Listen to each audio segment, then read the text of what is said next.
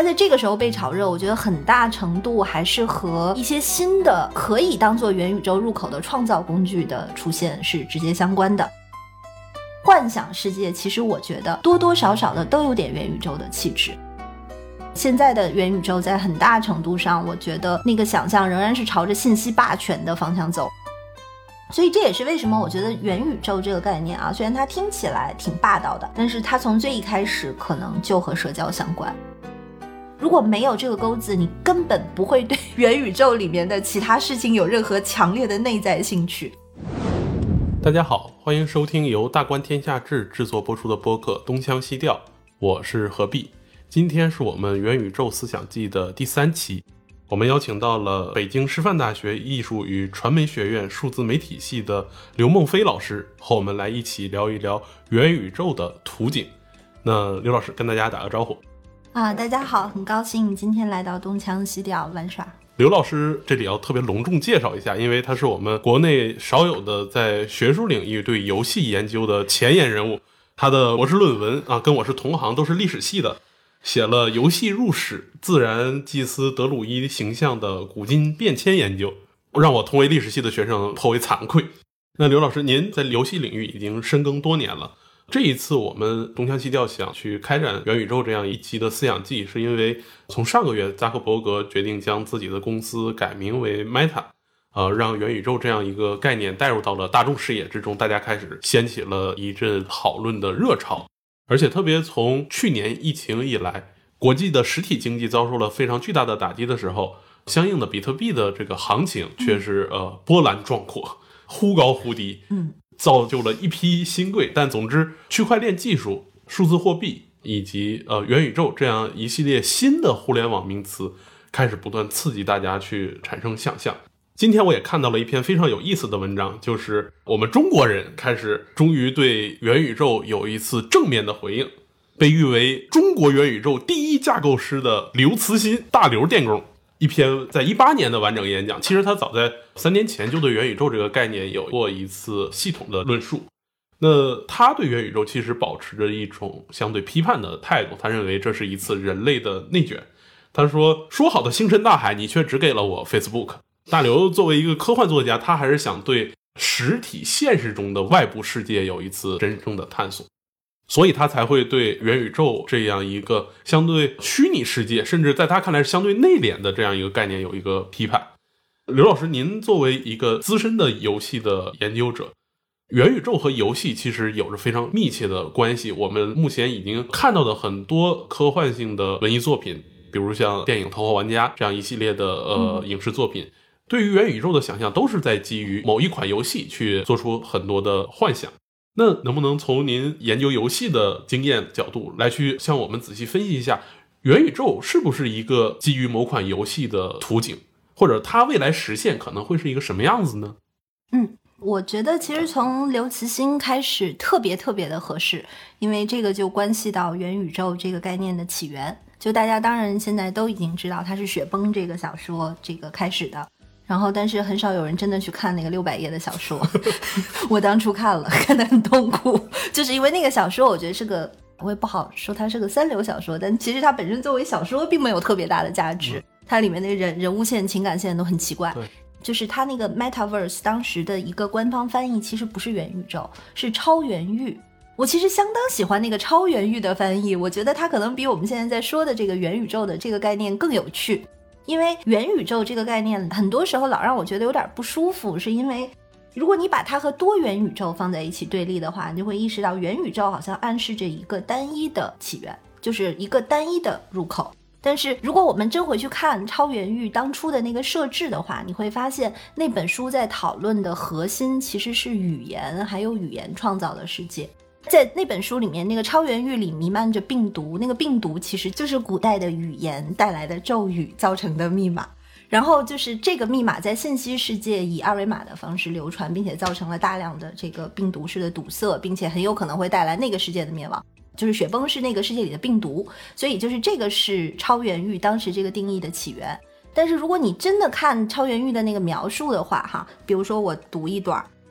就是阿红，也就是里面的主角。他说：“阿红正向大街走去，那是超元域的百老汇。超元域的香榭丽舍大道，它是一条灯光辉煌的主干道，反射在阿红的目镜中，能够被眼睛看到，能够被缩小、被倒转。它并不真正存在，但此时那里正有数百万人在街上往来穿行。和现实世界的任何地方一样，大街也需要开发建设。在这里，开发者可以构建自己的小街巷，依附于主干道。他们也可以修建楼宇、公园、标志牌以及现实中并不存在的东西，比如说高悬在半空的巨型灯光展示，无视三维时空法则的特殊街区，还有一片片自由格斗的地带，人们可以在那里相互猎杀。呃，这条大街和真实世界唯一的差别就是它并不真正存在。它只是一份电脑绘图协议，写在一张纸上，放在某个地方。大街连同这些东西，没有一样被真正赋予物质形态。确切地说，它们不过是一些软件，通过遍及全球的光纤网络供大众使用。当阿红进入超元域，纵览大街，当他看着楼宇和电子标志牌延伸到黑暗之中，消失在星球弯曲的地平线之外。他其实正盯着一幕幕电脑图形表象及一个个用户界面，出自各大公司设计的无数各不相同的软件。这个其实就是雪崩里对超元域的描述。这个听起来似乎我们现在已经这个样子了。对，就是所以这就是为什么它一点儿也不新鲜。我觉得现在本身在讲元宇宙概念的，就是确实是存在着几群不同的人都在讲元宇宙的概念。之所以我认为刘慈欣以他开头特别恰当，是因为超元域里的世界它还是一个基于语言和创造的世界，所以我认为刘慈欣本身作为一个世界创造者，作为一个科幻作家来做这个评论是非常契合这个世界的原意的。但另一方面，我们知道大多数时间我们在社交媒体上看到元宇宙的时候，感觉其实。大家在想的都是那个科技、未来、信息技术，然后就是牛逼的大公司搞了一些牛逼的基础建设，然后就是他们可能导向人类的一个非常线上的赛博的未来。这个我觉得就要看到底是什么人在讲这个了。因为确实有很多的，比如说之前在搞比特币，然后或者是在搞区块链的很多投资的人是喜欢讨论元宇宙的概念的。他们在讨论这个概念的时候，因为他们并没有真的了解过这个概念是怎么来的，所以他们就会更强调就是这种整个全体全球人类都在同一个巨大的信息基础设施的线上云上的这么一个非常信息帝国的这个畅想。那我觉得这个也是他现在被理解的一个方向，对吧？另外，现在还有一波，我觉得部分的来说是被迫拉到元宇宙的这个讨论里来的，就是游戏公司。刚刚节目开始前，我们闲聊的时候，我还在说，今年呃，China Joy 期间本身也有元宇宙航船，然后在这个航船上，其实是有非常多不同背景的人的，就是真的有科幻圈的人，然后也有币圈的人，也有游戏圈的人。然后因为那个航船它一开，你也去不了别的地方嘛，大家就都关在这个船上，不交流也没有别的办法。是一艘真的船，是一艘真的船，在黄浦江上航行，航行时间长达两小时。当时我也在那个船上，反正闲得无聊嘛，我就四处逛游。就是最后发现，大多数游戏人朋友都把自己怼在了那个船最高的地方，在那里瘫着看江景。对，看江景，就好像这个船里没有其他可以吸引他们的东西一样。我当时就跟他们聊天，我说：“哎，你们怎么看元宇宙这个概念？”这些朋友给我的答案都是一样的。这玩意儿有什么新鲜的？对于游戏人来说，它就是不新鲜。就是你看，刚刚我们读的那一段，还是为了方便听众能有一个就是图像感，就是说当初这个小说里面展示的超元域是什么样，那这不就是在线游戏里的世界吗？你都不说这几年新出的这些平台，你就说早年 M M O R P G 哪个没有达到它的这个图景，对吧？所以其实对于游戏人来说，元宇宙的这个概念似乎火的莫名其妙。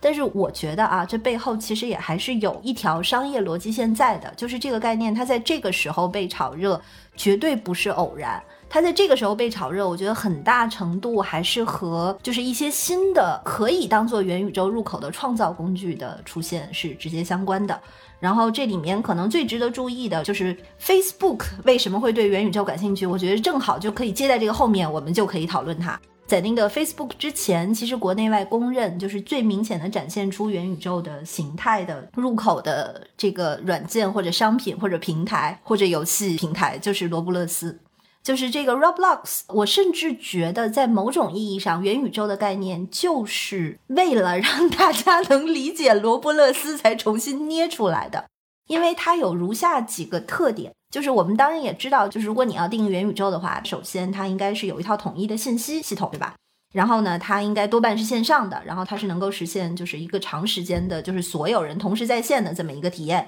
然后它当然要有 avatar，它可能会有一套这个升级体系或者一套养成体系什么的，总是让你和你的虚拟形象，就你的虚拟形象在这个世界能够生存。另外，比这些都重要的是，我觉得你要有一套经济体系。其实，在这个意义上啊，它和传统的 MMORPG 中间会稍微有一点点差别，因为它的经济体系是应当和现实中的那个经济体系自由流通的。不是说传统的网游的里面的钱和现实世界不能自由流通，Q Q 币是不行的，就是毕竟还有 Q 币这种东西。而且如果你真的细想的话，你觉得其实 Q Q 帝国也挺元宇宙的，就是你要非从这个角度想呢，那也没有毛病。但是我觉得在这儿还是有一些比较核心的区别。这个最主要的核心区别，也是大家现在讨论元宇宙的时候常常不讨论的区别，就是创造。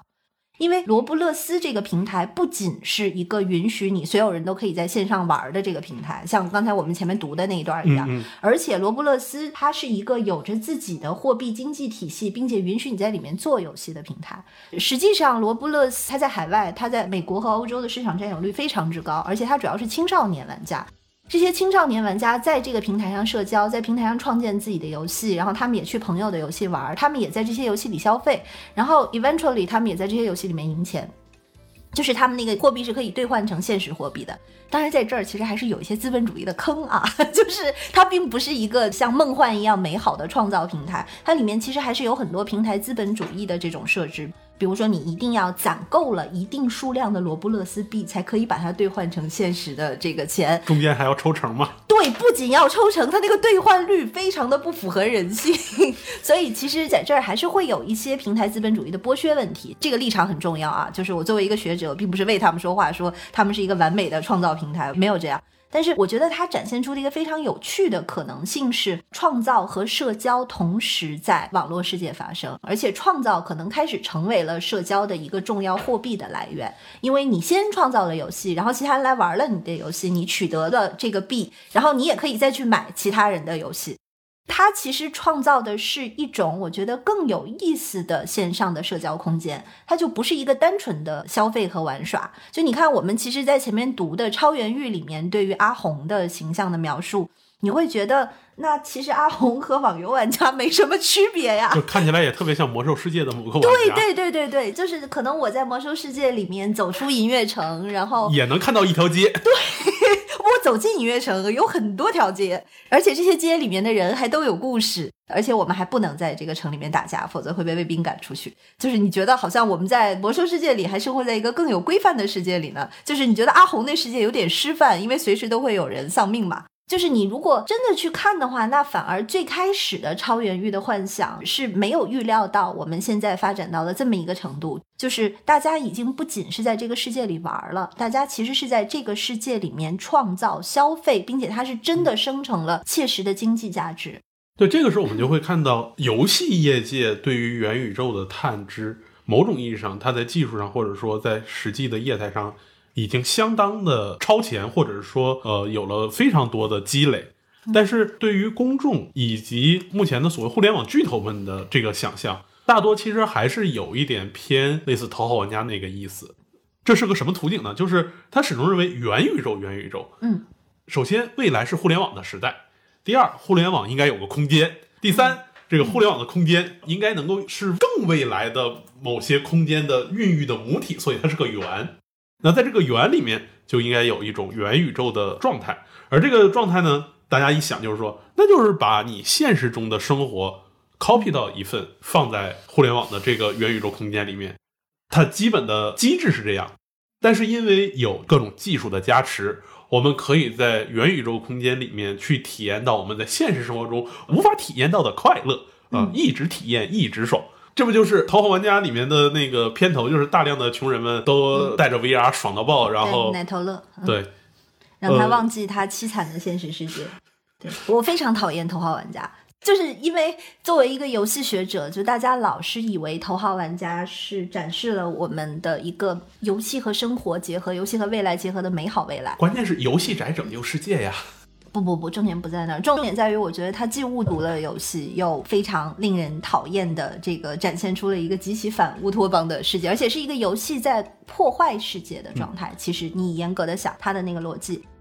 就是如果你把头号玩家和失控玩家放在一起比的话，你会意识到他们对游戏的理解是不同的，游戏在里面真的发挥的作用也是不同的。在头号玩家里，其实你可以看到它是一个非常反乌托邦的，就是大公司资本主义已经把持了这个社会。换言之，其实那是一个非常元宇宙的、非常符合现有的大众想象中元宇宙图景的世界的世界。某种意义上，因为目前的互联网基础设施几乎都是由互联网大公司在提供。在未来，我们能够想象的是说，那互联网世界里面的这些大公司，不就约等于现在的国家的这个状态嘛？所以就有着这样一种反乌托邦的强烈的想象。嗯，但是那个想象，其实你看，游戏在它里面也只是一个相对来说比较空虚的布景。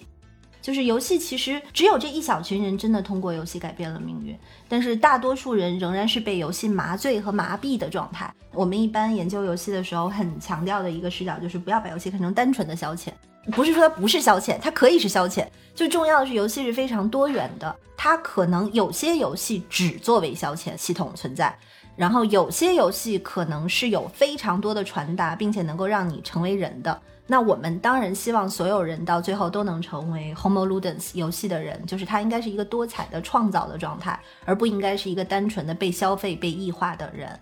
所以在这个意义上，我相当不喜欢头号玩家，相当喜欢失控玩家的点。首先，因为它没有 VR，它甚至没有挡住你的眼睛，它是 AR，你可以自己选择把那个眼镜再摘下来。然后另一方面就是那个失控玩家里面讨论的是 AI 的这个权利的问题，我觉得是一个更深入到游戏逻辑里面的问题。而且你要真说的话，你也不能说他那个世界它就不元宇宙，就是所有的这些幻想世界，其实我觉得多多少少的都有点元宇宙的气质。就而且刚刚前面其实我们最一开始是从刘慈欣开始聊的，我刚才少说了一句。就是最符合雪崩里面对于超元域定义和元宇宙定义的，我觉得元宇宙应该有的一个开头就是 D N D 龙与地下城，因为它是真的有语言的魔法塑造的元宇宙，只要你开始想象，它就能够在现实中存在。只不过它只能当做一个起源和前身，就是而且它规则还非常的灵活，它还非常以玩家为主体，就是玩家甚至可以改变地下城主本身写的脚本。那你想，我们现在对元宇宙的很多想象里面未必会有这种自由度。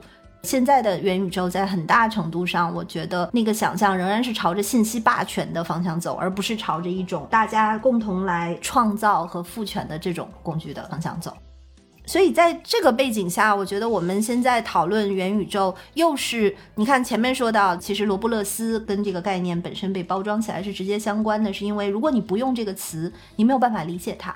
它不是一个单纯的平台，因为这家公司它自己也可以做游戏。但它也不完全是自己做游戏，就是其他玩家也在上面做游戏。但他们除了做游戏以外，他们也不是单纯的卖游戏就完了，他们在上面还有社交，他们还经常拍小视频，就是它其实是一整个勾连在一起的线上的，也不好说赛博世界，但是是真的是在网络世界里彼此相连。就甚至也有一些行内的朋友就觉得罗布勒斯可能是青少年的下一个抖音之类的这种。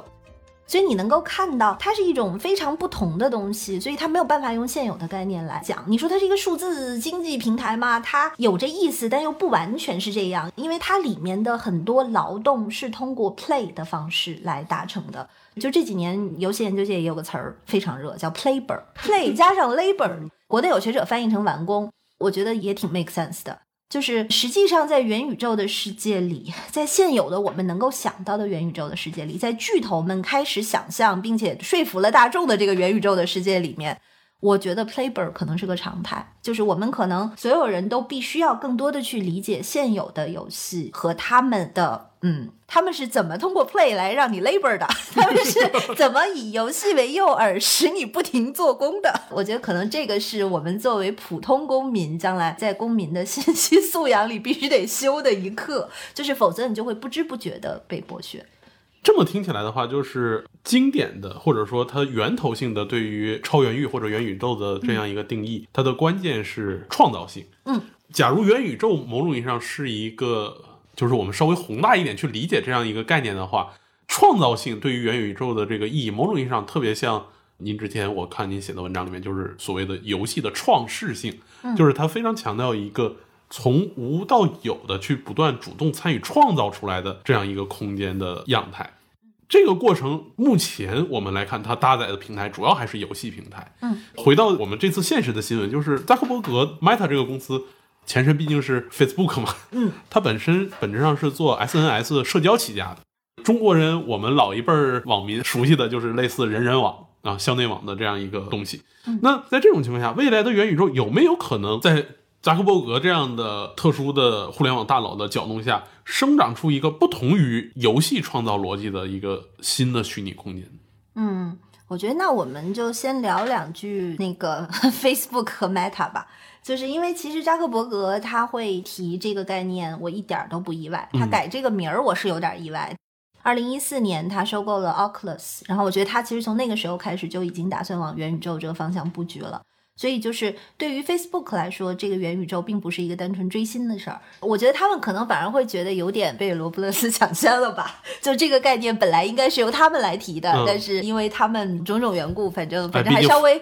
落后了一点，反而被后面的新秀占了这个新概念。所以就是你要真的从他们的投资的这个策略来说，其实 Facebook 一直可能都在设想一个社交化的线上的未来是什么样的。然后这也是为什么我觉得前面我们有提罗布勒斯这件事儿特别好，因为罗布勒斯展现出了社交的另一种形态，它展现出了一种创造中社交，然后你以为你在创造，其实你是 playboy 的这种状态，就是这个状态其实挺有趣的。所以这也是为什么我觉得元宇宙这个概念啊，虽然它听起来挺霸道的，但是它从最一开始可能就和社交相关。所以它牵涉到的也是我们未来的线上生存的一个形态。你要说它能不能不同于游戏逻辑，那我觉得可能多多少少啊，元宇宙的平台将来都会是游戏化的。就是你要让他摆脱游戏的这个逻辑很难，是因为我们目前能够看到的成功的能够作为元宇宙范例的，就是并没有那么多。那罗布勒斯肯定是其中翘楚。然后你能够看到他用一套游戏化的体系包装着他做游戏的动作，包装着，然后就他做游戏的行动又和它里面的社交密切相关，所以这东西是搅在一起的。所以我觉得可能在未来五年吧，不敢预测十年，这行业发展太快了。就我觉得至少在未来五年，可能整个行业在创造元宇宙的这种入口的时候，他们考虑的形态都会非常类似于游戏。毕竟，因为游戏玩家对游戏是没有戒心的。然后呢，很多时候玩家在游戏里面，不管他是在扮演自己，在实现自己，或者是在消遣，或者在干别的什么，他是一个放心的，然后同时投入很多他自己的时间、精力和主体性在里面的状态。而且在很大程度上，玩家和游戏是共同成就的。就是创作者的意图一定要通过玩家游玩的动作才能够达成，所以这个媒介向来不是一个单纯创造者霸权的这么一个媒介。而我认为，就是为什么你说扎克伯格他们做 SNS 社交会对游戏的这个形态感兴趣，是因为没有什么形态比游戏更能调动这种主体性。就是 SNS 本来就要靠玩家的主动创造，但是如果你本身主动创造的过程非常单调无聊，就是你就会缺乏一个长期的投入的这个目标感。而本身游戏最强的动力之一就在于调动你的内在动力，让你来长期的维护、养成和投入。所以，我们如果再回顾一下，就最一开始说元宇宙有一些核心特点，比如说你有 Avatar，当时我们也提到你这 Avatar 要养成，对吧？就是这个是非常重要的一个钩子。如果没有这个钩子，你根本不会对 元宇宙里面的其他事情有任何强烈的内在兴趣。就如果它只是像天猫超市一样单纯的很方便，那你用完你就走了。但是就是用完你就走了，显然不是这些互联网大佬们希望看到的。他当然希望能够占据你的所有时间，所以我们其实看到阿里也在很努力的做游戏化，阿里搞了各种奇奇怪怪的小游戏，拼多多也搞了各种奇奇怪怪的小游戏。为什么？我觉得这些都是一条线，就是他们其实都在创造一种 playboy 的元宇宙。就是他们都让你以为你在玩，以为你在玩的时候是能省钱的，但是实际上可能在这个过程当中，你要么付出了你的人际关系，你付出你的 social network，要不然你付出了你的时间和精力去做一些简单的，可能他希望你来完成的简单的、快捷的动作。但总之，我总是觉得在这里面，就是他们这么重视游戏呢，当然是好事儿。但是不知为什么，在我描述的时候，我总觉得有一丝悲凉。哎，某种意义上来说，并不是说扎克伯格和 Facebook 能给元宇宙带来不同的途径，恰恰相反，反而是罗布勒斯给社交带来了一个对新途径。所以我觉得，你看这个 Facebook，他们最一开始投资的那条线，你看他投 Oculus，然后你看他后面包括出 Oculus 的几个新头盔，嗯你能够看到 Facebook 预想的这个元宇宙，其实可能是真的非常头号玩家的，就是它可能真的是和 VR 那种形态更密切的相关。而罗布勒斯可不是通过 VR 玩的，罗布勒斯 PC 可以连，手机可以连连，就是只要你有屏幕就可以连。它其实反倒是一个更开放的、更 openly accessible 的入口，而且它也是免费的入口啊。在这个基础上，我觉得我们可以稍微讨论一下现在游戏行业的这个收费模式问题啊。我一直觉得我们国内大众的游戏素养非常之低，然后其实可能监管部门的游戏素养也没有就那么显著的高，就是很多时候我们能看到有很多关于游戏的偏见在阻碍着大家去正确的认识它，就不管是认识到它的益处或者是它的危害。其实，就某种意义上，作为一个 A C G 爱好者来说的话，就是中国在近三十年对于虚构类的产品的基础认知，都逃脱不出这玩意儿应该属于十八岁以下的年龄的孩子的范围。无论是看漫画或者看动画，就是很明显，它里面有非常多的优秀的作品，它已经超出了孩子这样一个年龄，它是直接在以一种特殊的媒介形式去表达一定的思想或者信息的时候，但是我们天然的就喜羊羊、灰太狼，就是熊大、熊二，中国人对这玩意儿理解就是这样。回到游戏也是如此，就是他某种意义上恨不得所有的游戏都应该像扫雷那样，没有任何实际内容，监管又方便，然后大家还都愿意玩。呃，其实我们这个文化长期都把游戏和儿戏等同，而且就儒家本身对游戏也有偏见。我自己做过的，我已经懒得再提的研究里面 有一个核心的结论，就是儒家的那个对于游戏的一个态度，可以概括成“君子不戏”这四个字，就是好人是不玩的。玩游戏的都是昏君佞臣仆妾奴，就全部都是非主流群体，就是那些不干正事儿的人。然后这个造成的一个后果就是，我们其实几乎就没有真正看过游戏，因为就像您说的，就是 A C G 可能大家都觉得是小孩玩的，小孩在我们这个文化里又不是一个需要被仰望的对象，他往往是一个俯视的对象。你一旦需要俯视一个东西，你就根本不会看它的内在逻辑，你觉得它不配，你觉得它特别简单。那这个造成的后果就是，就我觉得这也是一个很悲凉的后果啊。就是我本身是把游戏按照它的消费模式分成作品游戏、消费游戏和赌博游戏的。作品游戏就是单次付费，没有后续下载了。就其实一般的主机游戏啊，什么 PC 游戏、Steam 上买的游戏都属于作品游戏。就它逻辑非常单纯，为什么叫作品游戏？是因为你买了，创作者能收到钱，然后他做得好，你买的多，就是他就有动力去改善它。这其实是一个做作品的逻辑。但是这类游戏其实，在我们国家九十年代的时候出现过很多，包括可能老玩家就暴露年龄的都知道，什么《武林群侠传》啊，《金庸群侠传》啊，然后《中关村启示录》《大唐诗录》什么《月影传说》之类这些，可能都是我们国家自己拥有过的啊，包括秦商这些，都是我们国家自己拥有过的好的作品游戏。那其实现在这种游戏就越来越少了，就是这几年可能就什么中国式家长。然后，黑神话悟空看着也像作品游戏，如果他能做出来的话，那我觉得他可能是就是给作品游戏在中国的状况打强心剂的一个相当独特的、难得的这个好的例子。但是总的来说，作品游戏在中国是示威的。那在中国占主流的是被我划成消费游戏的这个类型，也就是免费下载、道具付费。这有什么问题呢？问题就在于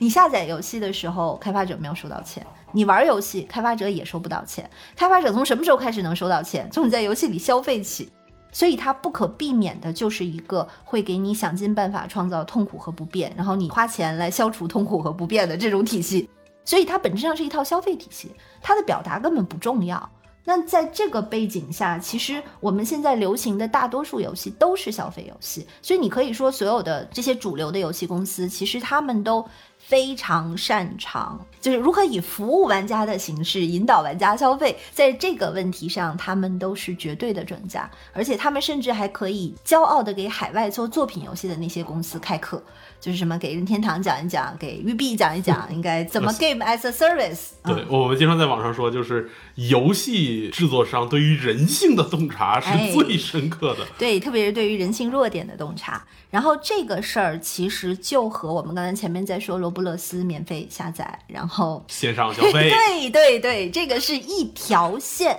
所以就是我觉得罗布勒斯在国内由腾讯代理，几乎必然。哎，对，真的非常合理。就是非常 make sense。你如果真的从经济链条的这个角度来看的话，这是一个非常非常合理的选择，就是因为他们的逻辑其实是一样的，所以这也是为什么我觉得我们还是得有一个基本区分的观念，一个是要意识到游戏是多样的。不是所有游戏都这样，但另一方面就是消费类的游戏，甚至后面那个赌博类的游戏。赌博类的游戏，什么叫赌博游戏啊？就是属于这游戏里面虽然看起来有很多小的子系统，有一个广大的开放世界，但是它的游戏核心是抽卡，而且它的整个游戏可能是围绕着抽卡这件事儿来的。那王者荣耀至少还是一个公平的消费游戏，它还是允许你靠技巧赢的。嗯，赌博游戏你的技巧没有用，你花钱买的是几率。之所以我敢管它叫赌博，是因为欧盟二零一八年就出了一个条令，说这个开箱子抽卡这件事儿本身就是赌博，他们是按照赌博的监管方式在监管的。其实中国现在真的在赚很多巨额流水的游戏都是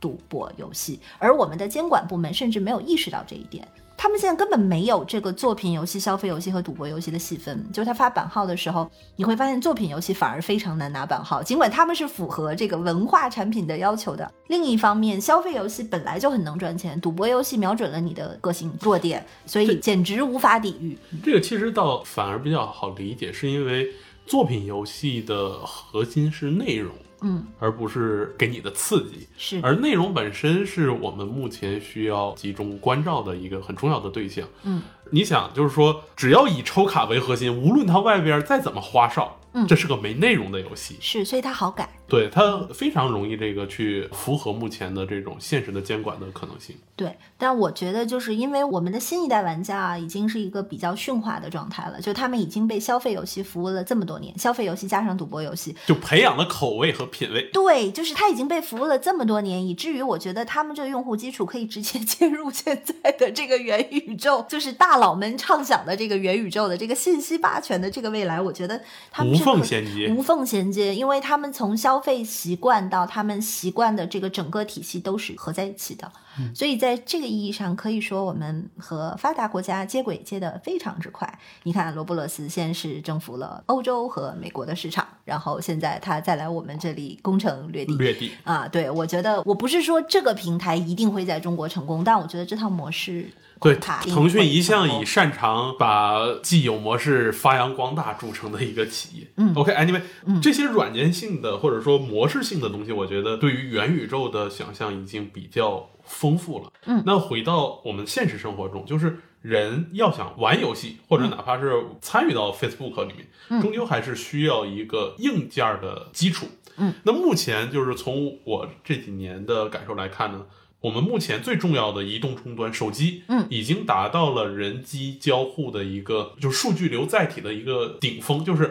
人的眼睛能够看到的信息加上听觉给你的信息几乎就是饱和的状态。你唯一能够去增大信息接触的，就只有在上面的时间消耗，就是你时间消耗越多，才能接受更多的信息。单位时间里面你接收到的信息流，那带声音的视频已经是顶点了。最近就是之前我们刚才讲的扎克伯格以及呃另一个美国互联网大佬马斯克，嗯，他们俩在参与到元宇宙的时候，其实是也带着硬件的野心。这个硬件就是马斯克想像《黑客帝国》一样去玩这个脑机接口，他想把人和机器直接通过电子元器件跟神经的连接，让人和机器之间联系在一起。那扎克伯格呢，可能相对保守一些。他就像你说的，非常欣赏互联网乌托邦，就是像头号玩家那样，他集中于说，我 Meta 以后想做 VR，我要继续开发更好的 VR 硬件。您有没有一种可能的预测，就是说，假如以游戏为基础的元宇宙是未来的一个主干道的话，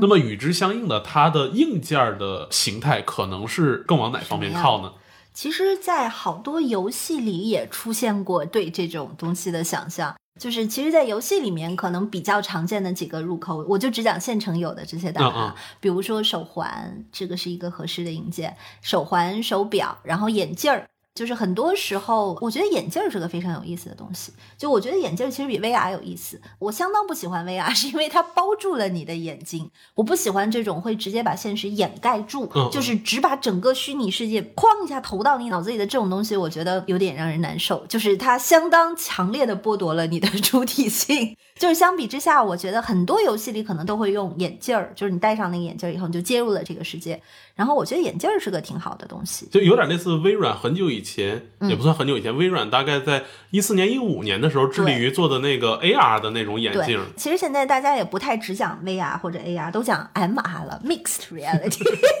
但我觉得这个 MR 是个合适的未来，就是我是真的不喜欢 Virtual Reality。当然，一方面啊，这个我对它的不喜爱，主要是基于一个重要的生物基础，就是我是一个碳基生命体，我还没有实现和硅基生命体的完整融合。但是如果说，就是我们现在已经到了一个赛博朋克的世界，我们使用了赛博义肢，然后或者是我们有脑机接口，然后我们每个人身体都是半碳基半硅基的，那我觉得在这个时候，可能我们对于人性和对于什么样的东西是合适的这一点会产生新的认知。在现在的情况下，我讨厌一个东西包住我的眼睛，我比较喜欢能让我还开放的看到现实世界的东西。所以我觉得，其实我们如果从现在来看，元宇宙的入口应该还是各种屏幕吧。就依然还是个视觉化的东西。对，我觉得各种屏幕仍然是有可能的，但也不一定单纯是视觉化。你像现在，其实我们的手表它已经可以测量心跳，它可以抓声音，它有各种奇妙的，它在抓你的生理数据，然后同时它也在联网。就是我觉得这些其实已经是很有意思的这个入口的硬件了。举个极端例子，假如脑机接口真的在您有生之年实现了，而且它可以实现非常好的体验，嗯，你会，肯定是啊，玩家，你你你肯定要去装一个。我肯定要去试一下，装不装我思考一下，但是我肯定会去试。我本身也是科幻迷，我也好奇，而且我也觉得，就是我们现在的很多认知是基于我们现在的生物基础的，但是如果我们的生物基础改变了，我们的认知体系是不是也会随之变化？就包括我们可能对于人性、对于爱、对于恨、对于生和死的这些认知，会不会随着我们改变了自己的生物基础以后，通通就变了？就是我对这件事情非常好奇，所以我觉得如果将来有脑机的话，我肯定还是会去试一下的。OK，那最后一个问题，这个问题可能会相对有点宏观，啊、是个比较类的，就是您刚才说，您作为一个碳基生物，您对于呃硬件的偏好是一个更倾向于 MR 的，就是混合现实的。对，让我至少能看见一部分我肉体能感受到的现实，而剥离我的肉体。对，而欧美大佬更希望呢，它包住你的眼睛，让你彻底沉醉在一个虚拟的空间中。这也是目前对于元宇宙的一个具体的想象。接下来就有一个另一个概念，其实在前面您也提到了，就叫赛博世界。嗯，对于赛博世界的图景描绘呢，其实日本人做的很多。你像从《宫桥机动队》到《心理测量者》这些一系列的动漫作品，那在这个里面，我们发现日本人或者说咱们中国人，某种意义上都是东方的这种文化情境下呢，对于可能的科技发展的结果，更倾向于一个混合现实的感觉。就是我们会发现，素子它也有脑机接口，嗯，它也有非常强的意志，它甚至本身就是一个机器人的一面。对，但是它依然并没有将自己强大的计算能力、运算能力放在一个纯粹的虚拟空间里面，像《黑客帝国》那样。变成一个纯粹虚拟的素子，嗯在一个虚拟空间里面去展开各种各样的故事，而是回到了现实世界中。而相反，我们去看欧美的话，无论是《黑客帝国》脑机式的，还是《头号玩家》VR 式的，它都强调一个彻底沉浸的纯虚拟世界。这个时候，我们就会发现，似乎赛博世界跟元宇宙可能并不是一个完全契合的概念。您对于这两个概念，从您目前的对于游戏以及 A C G 的这个关照来说的话，您觉得他们俩会有怎样的一个异同，以及未来哪个可能会更占主流？我觉得我这个分享只能算是我的个人观点啊，不能算专业观点，因为毕竟不是专门研究元宇宙和赛博世界的。确实，就是你要说的话，cyberspace 就我们最一开始念的那段话，就是一个 cyberspace，那个超元域就是一个赛博世界。但我们前面也说过，就是在赛博世界里，你可以角色扮演，然后你可以战斗，你可以消费。但是我们好像没太意识到你可以创造。但是元宇宙，我觉得真的和赛博世界的区别，可能还是在于你在这里的社交不是一个单纯的社交，你在这里面是有创造性的，而且你会创造出一些商品，这些商品最后会加入全球资本主义体系。这句话真可怕。就是我虽然很不喜欢这个现实啊，但是我觉得目前如果我们真的看单纯的赛博世界和元宇宙的区别的话，就元宇宙的这个既创造，同时又结合了 Playbird 的这个特性，我觉得仍然是它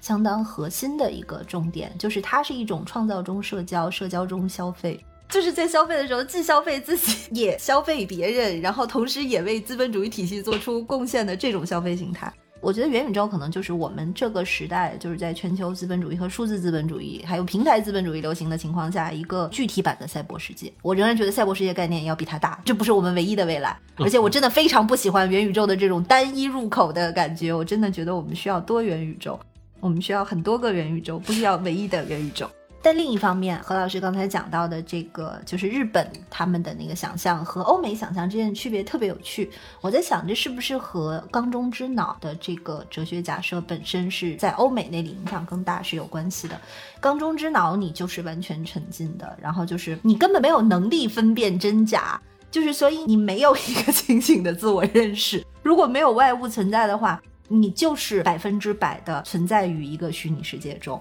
很多时候，我在看很多欧美主题的这种关于元宇宙的想象的时候，我确实一直会想缸中之脑。我觉得可能这个和他们自己的哲学思考什么的也是一脉相承的。作为一个结尾来说的话，也许元宇宙真的就是笛卡尔那句“我思过我在”的最终结果。对，我同意，我同意。而且这个做结尾也特别好，因为我们开头是从语言开头的，我们开头就是从语言的魔力，还有那个刘慈欣，然后科幻，从一个相当文学的想象的入口开头，所以结尾结在我思故我在，我觉得这个地方也很好。嗯。最后，非常感谢今天刘老师和我们分享了这么多关于元宇宙、关于游戏、关于赛博世界的思考。欢迎刘老师以后还有机会的话，继续来我们东腔西调和我们一起分享这么有意思的事情。好啊，好啊，我们多玩耍。好，谢谢老师。那谢谢主持人，谢谢何老师，谢谢小伙伴们，谢谢大家。